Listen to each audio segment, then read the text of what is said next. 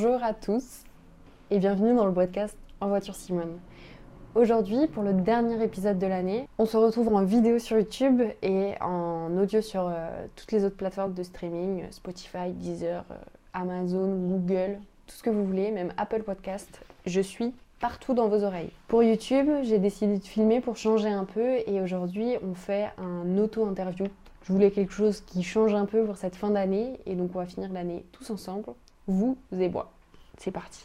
J'ai posé mes questions à ChatGPT pour que ce soit vraiment euh, un interview où ça soit le plus spontané possible. Et en même temps, je peins. J'ai décidé de faire de la peinture. Donc euh, j'espère que la qualité euh, audio sera correcte et pas trop dérangée par les bruits de peinture. C'est parti. Aujourd'hui, c'est un épisode de podcast où on va parler du voyage en solitaire. J'en ai moi-même fait un et c'était l'occasion de reparler du voyage en solitaire pour finir l'année et pourquoi pas pour vous motiver à voyager en solitaire l'année prochaine. La première question c'est pourquoi avez-vous choisi de voyager en solitaire? Moi j'avais décidé de voyager en solitaire parce que c'était le moment où jamais de voyager pour moi avant de m'installer ou de me poser quelque part. Mais aussi il y avait ce truc de j'avais envie en fait de, de, voyager toute seule. Déjà personne n'était dispo et je voulais aussi voyager toute seule. Au départ je voulais faire un Erasmus et finalement, je me suis orientée sur un voyage en solitaire organisé par mes propres soins parce que ça me convenait mieux, tout simplement. Donc j'ai commencé comme ça, moi et, et mes premiers voyages. Je suis partie trois mois en solitaire réellement euh, toute seule, toute seule à l'étranger, quoi. Ensuite, quelle a été votre première expérience de voyage en solitaire et comment cela a-t-il façonné vos voyages ultérieurs? Donc ma première expérience vraiment solitaire longtemps en voyage, c'était celui-ci. Donc c'était ben, l'année dernière, en 2022. Je suis partie en septembre pour trois mois. Donc j'ai commencé par l'Autriche, j'ai passé ensuite un mois à, Budapest en Hongrie. Et ensuite j'ai fait un voyage, euh, un road trip ou un bus trip, je ne sais pas trop comment vous appelez ça, sur euh, neuf pays euh, au niveau de l'Est de l'Europe. Comment ça a façonné mes voyages ultérieurs? Je pense que ça m'a vraiment apporté quelque chose et que j'ai toujours une envie profonde de revoyager euh, en solitaire. Euh, peu importe le voyage, peu importe le type euh, de pays ou autre, je, sais que j'y retournerai toute seule. Je retournerai dans d'autres pays toute seule. Ça m'a vraiment appris à me connaître et du coup ça m'a vraiment appris à avoir envie de, refaire des trucs toute seule sans attendre les autres pour, euh, pour voyager. Et donc euh, j'ai trouvé ça hyper chouette de juste kiffer euh, toute seule, tout simplement. Donc ça m'a appris pour mes prochains voyages. J'ai refait des voyages par la suite, mais en tout cas ça m'a beaucoup appris sur ma vie quotidienne en fait et ma façon de d'être avec moi-même, ma façon de, penser, un peu tout finalement. En fait ça m'a vraiment appris à être à être moi-même et à savoir comment moi j'étais et comment je fonctionnais. Quels sont les avantages que vous trouvez à voyager seul par rapport au voyage en groupe? Un des avantages, mais je pense que tout le monde s'en doute, mais un des premiers avantages, c'est que tu fais ce que tu veux. Genre, si tu as une journée où tu es trop KO et que tu as envie de faire la sieste ou de visiter, tu peux le faire. S'il y a une journée où euh, tu as envie de faire un truc euh, complètement bateau, mais genre, je sais pas, aller dans un café, tu peux faire Genre, t'attends pas les autres, personne t'attend, à l'inverse aussi. Genre, tu, fais tes trucs, profite, et c'est trop kiffant de, juste faire ce qu'on a envie de faire sans euh, devoir attendre euh, d'autres personnes et de pour, potentiellement moins aimer notre voyage et d'être frustré, quoi. Genre, ça, c'est le premier avantage qui est vraiment génial. Et aussi, j'ai pu organiser mon voyage toute seule en amont. Donc, j'avais premièrement organisé du woofing et donc ça, ça a été vraiment fait un peu plus euh, en avance. La partie road trip, elle a été organisée complètement différemment parce que, genre au départ, je devais aller en woofing euh, dans les pays du Nord, sauf que ben, on m'a jamais répondu alors qu'au début ils étaient grave chauds et tout. Donc moi je m'étais préparée pour ça et finalement au dernier moment je me suis rendu compte que j'avais des réponses de personne, personne. Et donc je me suis décidée au dernier moment, j'ai dit ok, là je, dans deux semaines je suis plus dans cette auberge en Hongrie, qu'est-ce que je fais? Et euh, voilà, je me suis mise à organiser euh, la deuxième partie de mon voyage qui était vraiment folle. C'était vraiment trop chouette aussi cette partie-là. où j'ai pu découvrir neuf pays dans l'est de l'Europe et c'était trop chouette. D'ailleurs, si jamais ça peut vous intéresser, j'ai fait une, une, sorte de film documentaire de mon voyage en solitaire, donc n'hésitez pas à le voir, je mettrai le lien en dessous si jamais vous êtes intéressé de voir qu'est-ce que j'ai fait, comment je l'ai fait, etc. Avez-vous rencontré des défis spécifiques en voyageant seul et comment les avez-vous surmontés? Alors il m'est arrivé, j'ai plusieurs anecdotes. Euh, j'en ai une première, bah, genre j'ai été malade vraiment comme un chien dans le bus, euh, dans le premier bus que j'ai pris. Je pense que c'était le stress, la fatigue, pour aller en Roumanie. Je me suis retrouvée du coup euh, à la gare en Roumanie, donc à Timișoara, malade comme un chien, mais genre malade sa mère. J'avais vomi à la douane et tout, vraiment, genre, je je c'est une situation qui est vraiment désagréable et en plus tu connais personne, tu parles pas la langue, les Roumains ils parlent pas trop anglais, enfin ça dépend lesquels mais mais voilà, bref, j'ai dû me dépatouiller pour euh, trouver l'auberge de jeunesse. En fait, tu deviens hyper débrouillard en voyage seul parce que bah, tu peux compter que sur toi, en gros, parce que tu personne pour t'aider. Après, tu peux demander aux gens, mais euh, voilà, faut faire attention aux gens, faut aussi vouloir faire confiance. Moi, j'ai fait confiance à un Roumain qui m'a donné des médicaments et merci à lui euh, parce que euh, ça m'a vraiment donné confiance un peu en, moi et ça m'a permis aussi d'aller à mon auberge de jeunesse euh, sans problème après. Enfin, genre, je, veux dire, j'allais un peu mieux donc j'ai pris un, un Uber pas du tout, un Uber et puis je suis allée à mon auberge et grâce à lui, voilà, ça, ça, a été vraiment une, un premier pas et en plus, ça arrivait vraiment le, premier jour. J'ai passé la nuit dans le bus et j'étais malade et j'étais pas bien. Et là, c'était. Fallait que j'y aille, quoi. Fallait que je, fonce vraiment. Enfin bref, je me suis un peu éparpillée, je crois. Des défis spécifiques en voyageant seul. Ben en fait, euh, tu te surpasses. Finalement, voyager seul, ça, ça t'apprend à te surpasser vraiment constamment sur qui tu es, qu'est-ce que tu fais. Parce que bah, tu te débrouilles tout seul, tout le temps quand tu voyages seul, euh, voilà, comme je disais tout à l'heure, il n'y a personne pour t'aider, il n'y a personne pour, euh, pour te donner des conseils. En tout cas, tu rencontres plein de gens qui peuvent te donner des conseils sur la manière de voyager et tout, mais une partie de, ton temps aussi, tu passes tout seul quand tu visites, machin.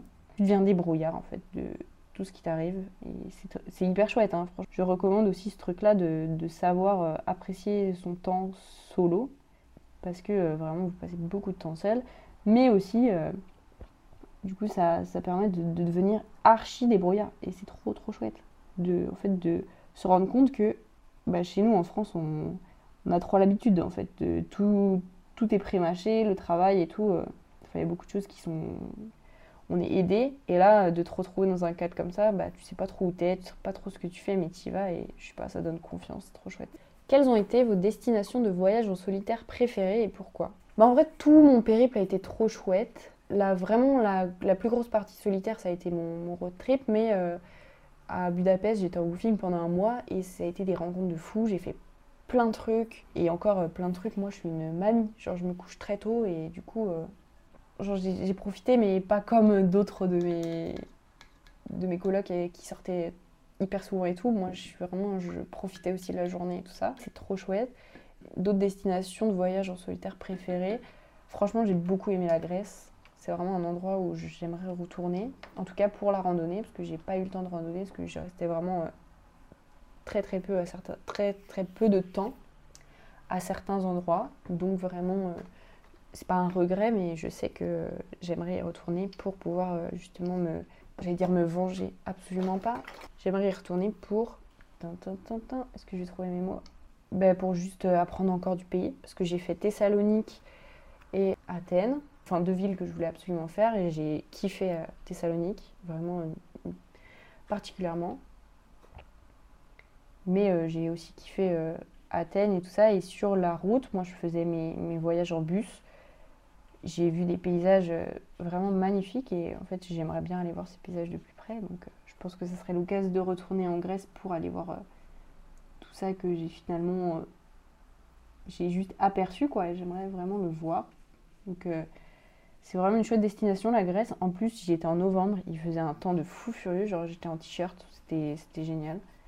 Donc c'est aussi ça qui a fait que j'ai particulièrement aimé cette destination parce que j'ai fait d'autres destinations qui étaient vraiment très moches et euh, bah, c'était pas du tout la même ambiance quoi. Donc aussi ça a aidé et je pense que le Monténégro aussi j'aimerais retourner et euh, visiter et euh, redécouvrir ce pays, parce que pareil, j'ai fait des trucs de base, mais j'aurais aimé pouvoir plus en profiter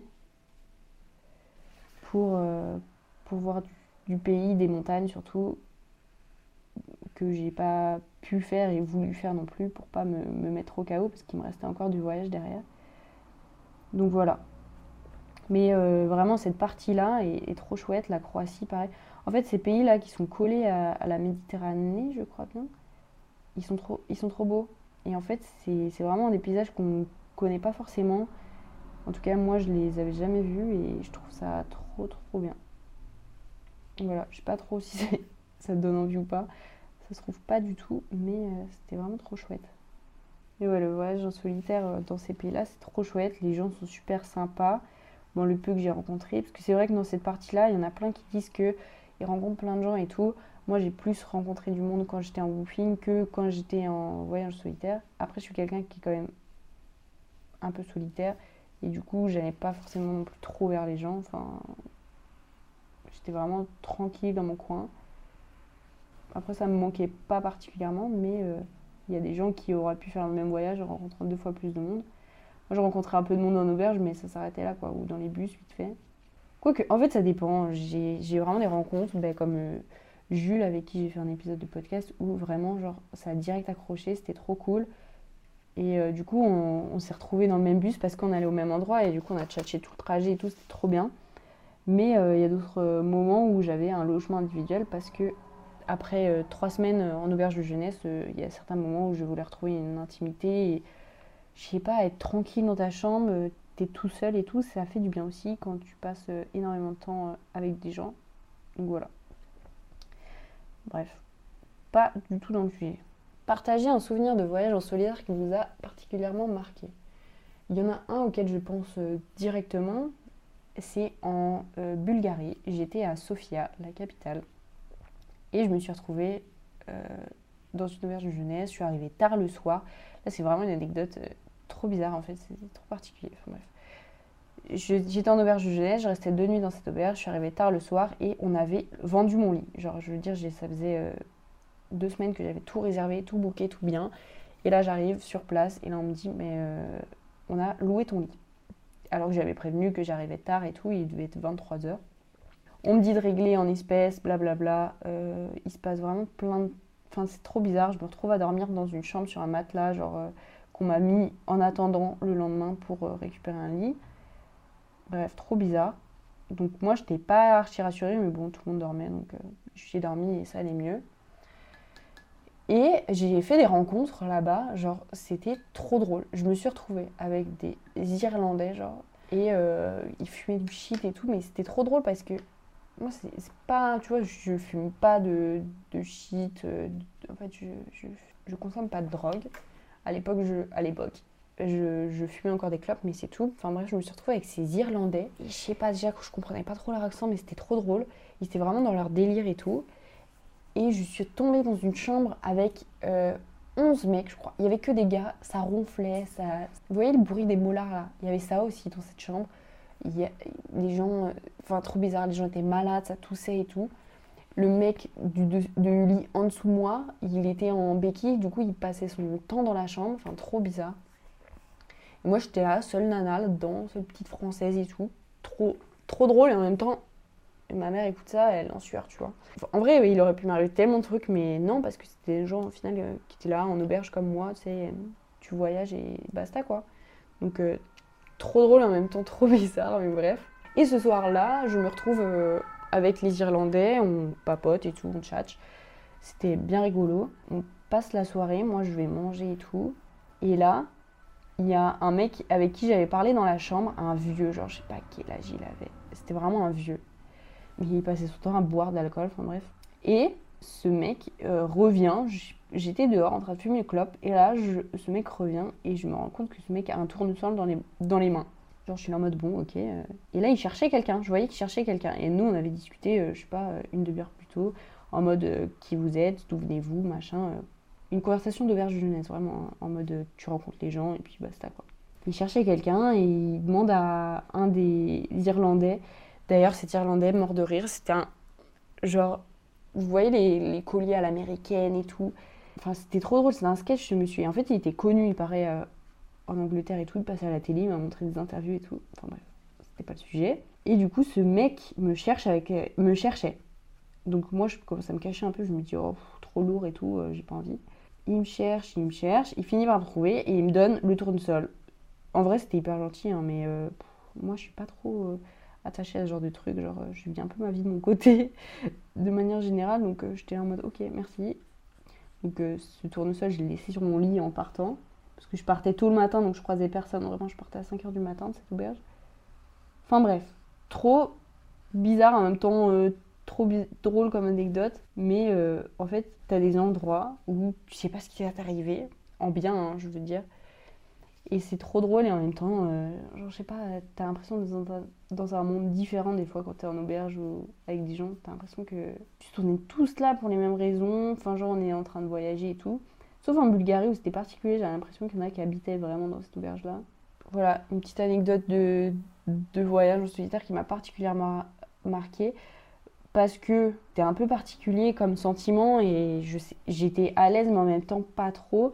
Mais en même temps, j'ai rencontré des gens qui étaient qui avait l'air de gangster un peu, mais en fait pas du tout. Genre les préjugés que j'avais sur ces personnes-là qui étaient juste archi chill et qui vivaient tranquille leur petite vie là dans leur auberge. Je sais pas, c'est un peu bizarre ce sentiment qui des fois il peut avoir euh, d'incompréhension et en même temps t'as envie de te mettre en sécurité. Genre je veux dire t'as pas envie qu'il t'arrive quelque chose et en même temps euh, avec des gens super gentils, mais on sait jamais tu vois ce qui peut arriver donc tu protèges toujours un peu, tu protèges tes affaires. Euh. Voilà pour cette anecdote qui était trop particulière, mais en même temps, euh, c'est trop bizarre. Je peux, je peux même pas vous dire le sentiment que j'avais. Je l'ai un peu oublié, mais en même temps, euh, pas trop. Parce que, genre, j'y pense assez régulièrement. Je me dis, mais qu'est-ce qui m'est arrivé? C'était quoi? C'était lunaire. Genre, j'avais l'impression de ne pas être moi et qu'il passait quelque chose et tout. Dans un autre univers, parce que particulier comme, comme moment. Enfin, bref, voilà. Un souvenir qui m'a particulièrement marqué, même si il s'est passé tellement de choses en positif, euh, je veux dire des villes qui m'ont particulièrement marqué. Euh, j'ai rencontré pas mal de gens quand même. Mais cette personne-là, euh, ce vieux au tournesol, j'ai encore la photo du tournesol, genre.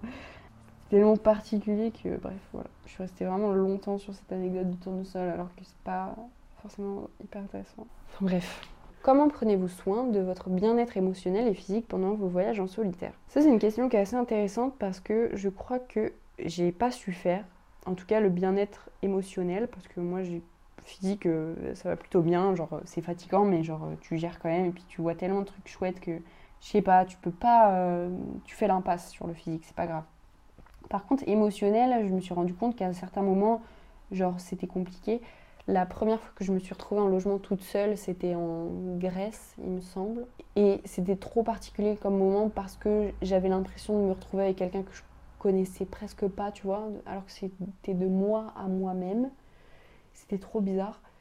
Et en même temps, ça m'a fait du bien parce que j'ai pleuré. Ça faisait trois mois que j'avais pas pleuré, que juste j'avais besoin d'évacuer parce que j'étais tellement toujours entourée de gens que j'avais pas eu l'occasion de relâcher un peu mes émotions. Du coup, j'ai pas trop su faire avec mes émotions. Je les ai un peu laissées justement euh, se cacher, mais aussi euh, faire leur vie de leur côté je sais pas, c'était vraiment euh, un, truc à part entière. J'ai l'impression que d'ailleurs, j'ai fait un peu cette impasse de toutes ces émotions que j'ai eues.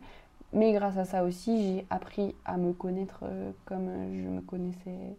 Tu sais, tu te connais, mais, en voyage sur solitaire, tu apprends vraiment à te connaître parce que bah, tu te rends compte que tu peux être super débrouillard par rapport à une vie euh, genre chez toi, je sais pas, chez tes parents ou dans ta, dans ta zone de confort. quoi. Donc c'est impressionnant comment ça peut avoir un impact positif, mais j'ai pas su gérer. J'ai pas su en prendre vraiment soin parce que bah, je crois que c'était tellement court comme période que je me suis pas laissé le temps d'en prendre soin. Je me suis dit, allez, au pire, on verra ça au retour. Je sais pas, c'était hyper particulier comme moment, comme sentiment. Je, savais que j'étais là, mais en même temps, j'avais l'impression d'être un mois dédoublé. Genre, j'avais l'impression que je vivais des choses que maintenant, j'ai l'impression de pas avoir vécu. C'est trop bizarre comme sensation. Quand tu as voyagé très intensément, je sais pas si ça se dit, quand tu as fait un voyage très intense, moi en tout cas, j'ai eu cette impression de j'ai l'impression de ne pas me connaître et de pas avoir vécu ce que j'ai vécu alors que c'était moi et que c'est bien moi qui ai fait tout ce que j'ai fait et tout ce voyage-là et qui l'ai organisé. Donc ça a été, je pense, très prenant dans mon mental, mais en même temps, j'ai l'impression d'avoir euh, fait l'impasse de tout ça et d'avoir oublié. C'est un peu particulier comme sentiment. Mais j'ai pas vraiment su en, prendre soin, je pense. Parce que, bah, euh, je sais pas, je crois que j'avais d'autres choses à penser, d'autres chats à fouetter, comme on dit. Et euh, voilà, j'ai fait juste ce qu'il fallait faire. Ouais, trop bizarre en vrai, d'avoir pas réagi comme ça, mais je sais pas, c'est un peu particulier. De... Je sais pas, en y pensant, mais en tout cas, ça c'est sûr que j'ai pas su prendre soin de mon bien-être. J'ai écrit tous les jours dans un carnet qui est, je sais plus, dans mes affaires. J'ai écrit tous les jours et euh, j'ai un peu refeuilleté les pages, mais vite fait. Et je sens dans ce carnet que c'est quand même compliqué mentalement. Parce que bah, c'est toujours une période, septembre, novembre, qui est compliquée pour moi. Et du coup, bah, en fait, euh, je crois que ça reflétait juste mon état d'esprit que j'ai lors de ces mois-là. Et en plus, j'étais loin de ma famille. Et en plus, j'étais loin de mon copain. Et en plus, j'étais loin de mes proches je sais pas. C'était assez particulier et en même temps, je regrette pas du tout de l'avoir fait. Et je suis très contente d'ailleurs parce que ça m'a appris beaucoup sur moi, sur euh, la vie, sur euh, la culture d'autres pays, les, clichés qu'on peut avoir sur certains pays aussi, genre la Roumanie, tout ça, qui en fait sont des pays hyper chill. Et donc. Quel conseil donneriez-vous à ceux qui hésitent à voyager seuls en raison de préoccupations pour leur sécurité? Alors, je me suis rendu compte que moi j'avais pas trop peur en fait. J'étais plus un instinct de fonceuse et du coup je me rends compte après qu'il y a des trucs qui auraient pu mal se passer. Comme euh, en, Bulgarie par exemple. Ou comme euh, en Roumanie euh, quand j'étais malade dans le bus. Il, aurait pu m'arriver plein de choses et j'avais pas peur. Moi je pense que des fois il faut un peu oublier cette peur même si c'est important de penser à la sécurité, comment ça se passe et tout. Mais je crois que si, si tu as trop de peur, tu n'avances plus.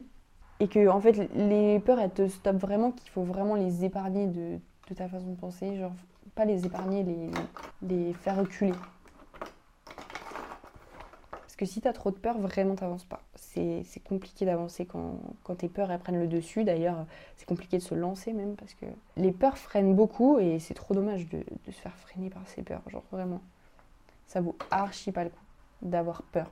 Des fois, c'est un instinct de survie, ou. Enfin, je, ne sais pas comment dire. Je pense que des fois, c'est ton cerveau qui te prévient qu'il peut arriver telle ou telle chose.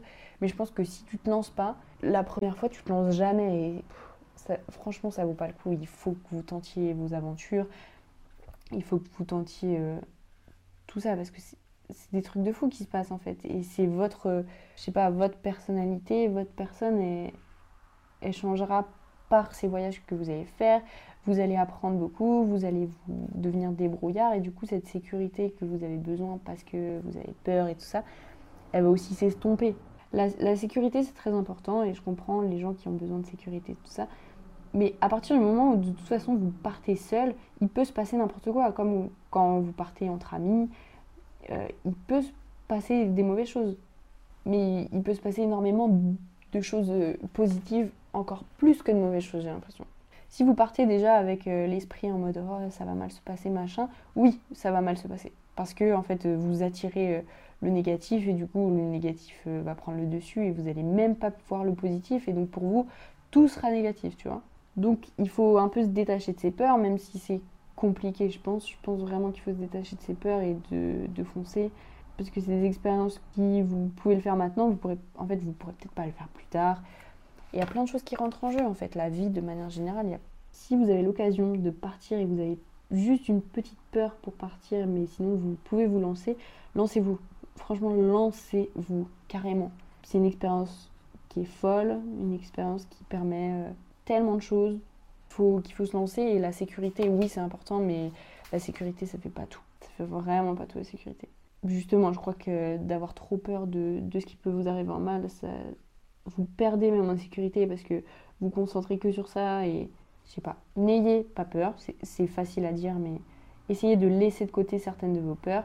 Vous avez raison aussi de, de, prévoir tout ce qui pourrait arriver de mal, mais faites-le pas trop parce que vous allez vous empêcher de faire des choses qui peuvent être fantastiques. Faites gaffe à vous, mais ne vous empêchez pas de vivre et de partir et de vivre de nouvelles aventures parce que vous avez trop peur. Ça, franchement, il va falloir euh, travailler dessus, mais foncez la sécurité, c'est important, mais, Mais je crois que profiter de sa vie, c'est là encore plus. Ça veut pas dire que vous, avez, vous êtes obligé de sauter en parachute. Hein. Voilà. Quelles sont vos ressources préférées pour planifier vos voyages en solitaire? Alors j'en ai fait qu'un, donc moi j'ai vraiment euh, ce truc-là de... Bah, j'ai qu'un exemple, vraiment. Si des gens euh, qui écoutent euh, ont vécu plus de voyages en solitaire, n'hésitez pas à, à mettre vos astuces et conseils, à les partager sur le compte Instagram du podcast ou autre, pour pouvoir aider les autres. Mais moi, ce que j'ai utilisé, bah, je me suis pas trop aidée de, de voyage de d'autres personnes. J'ai vraiment créé mon propre itinéraire. Euh, j'ai fait en fonction de mon budget, donc j'ai fait du bus principalement. Il y a une fois où j'ai pris l'avion, sinon j'ai pris que du bus. Moi j'ai vraiment parcouru pas mal de kilomètres en bus. Je pouvais plus d'ailleurs à la fin, j'en avais, j'en avais marre et en même temps j'étais habituée donc ça allait. C'est trop bizarre comme sentiment. Mais je pense qu'à la fin j'avais qu'une envie aussi, c'était de rentrer donc euh, mes sentiments se, se mélangeaient. Donc j'ai principalement utilisé Flixbus pour pouvoir pouvoir voir les trajets et tout, j'étais sur Omio. Omio, c'est trop. Omio Omio Je sais pas. C'est trop pratique parce que, euh, en gros, ça fait tous les trajets à l'étranger parce que c'est compliqué de trouver les trajets en train autrement. Alors, il y a Rome to Rio, ça vous permet de, voir euh, les trajets qui sont possibles et aussi qui vous, des fois qui vous mettent sur euh, les compagnies ferroviaires des autres pays. Moi, j'arrivais pas avec ça. Donc j'ai utilisé Omio et je mettais une destination A, une destination B. En général, je trouvais un bus ou d'autres moyens de transport. Moi, j'ai pris que les bus. Raison euh, écologique, pas trop, mais en même temps, après avoir fait ce voyage, je suis contente de l'avoir fait en bus pour avoir pu euh, découvrir aussi les paysages, euh, prendre le temps de voir les paysages où je ne pouvais pas m'arrêter, tout simplement. Et j'ai pris une fois l'avion parce que sinon j'avais 16 heures de bus et ça me bouffait clairement une journée complète. Enfin, genre une journée, une nuit. C'était trop. Je me suis dit, ça vaut pas le coup. C'était de Athènes à l'Albanie, à Tirana. Et là, j'ai pris l'avion. Sinon, j'ai pris le bus et le train euh, pour le retour de la Slovénie à, Lyon, en gros. Mais ouais, c'était, chouette. C'était une chouette expérience, même d'organisation. Euh, j'ai mon carnet d'ailleurs euh, qui est là, là. C'est le même que j'utilise pour toutes mes idées. Et c'était une chouette organisation de voir en fait comment on pouvait organiser un voyage, pourquoi j'ai choisi telle ville ou telle ville. J'ai choisi certaines villes parce qu'elles étaient dans un autre pays ça me permettait de cocher un peu la case du pays même si j'ai fait qu'une ville dans le pays. Mais aussi de, découvrir une nouvelle culture parce que tu as beau euh, être à 100 km mais juste dans un autre pays, euh, tu changes de culture, tu changes de manière de penser et c'est chouette aussi. Donc c'est vraiment sympa. Et euh, du coup, j'ai choisi toutes mes villes. Euh, je me suis renseignée sur ce qu'il y avait à faire dans chaque ville. J'ai essayé de faire tout ce que je, pouvais et tout ce qui m'intéressait aussi dans chaque ville. Enfin, c'était hyper intéressant d'organiser mon voyage moi-même à 100% et de ne pas passer par une agence ou autre.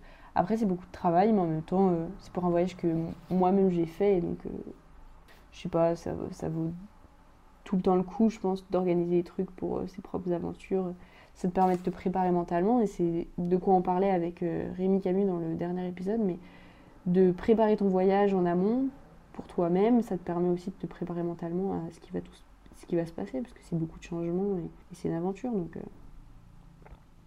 voilà, c'était grave chouette de, de l'organiser moi-même. J'en suis très contente et assez fière aussi, parce que je suis pas déçue de tout ce que j'ai pu faire. Avez-vous développé des compétences particulières grâce à vos voyages en solitaire?